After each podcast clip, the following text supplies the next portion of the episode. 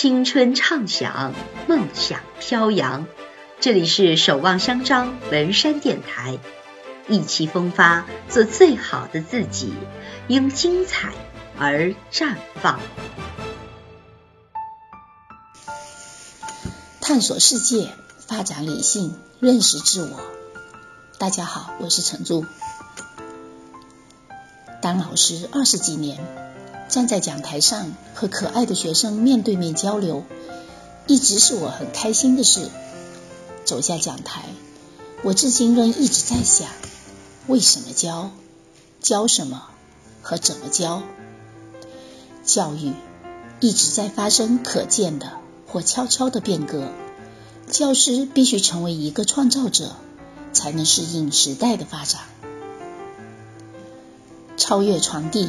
走向探究，引领学生提升自主学习能力，是我这次公开课的重点关注的课题。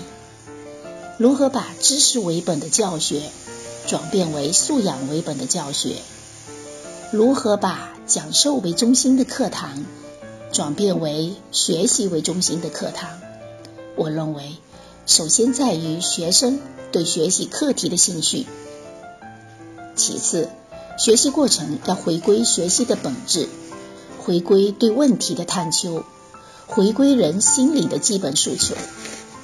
生成新物质，提供能量，为某些科学技术提供化学处理的过程，是化学为人类社会发展做出的巨大贡献。化学反应中的热量一节课，正是以此为切入点，引导学生分析探究。如何从定性和定量的角度认识和描述化学反应过程的热效应？化学反应伴随有热现象，学生已有认识。如何从学生的学习基础出发，引发学生发现新问题，产生进一步学习的欲望，了解需要学习探讨的问题，用什么实验手段进行探究，推导得出的结论？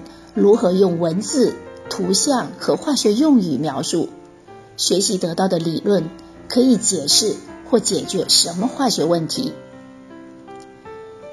以化学学科核心素养为指引和依据，学习平台融汇课堂内外，借力现代信息技术进行实验探究，提升学生自主学习的意识和能力。我希望。学生能在持续性的自我发现问题和自主解决问题的过程中，关注化学的研究使命，喜欢化学，探究世界，发展理性，认识自我。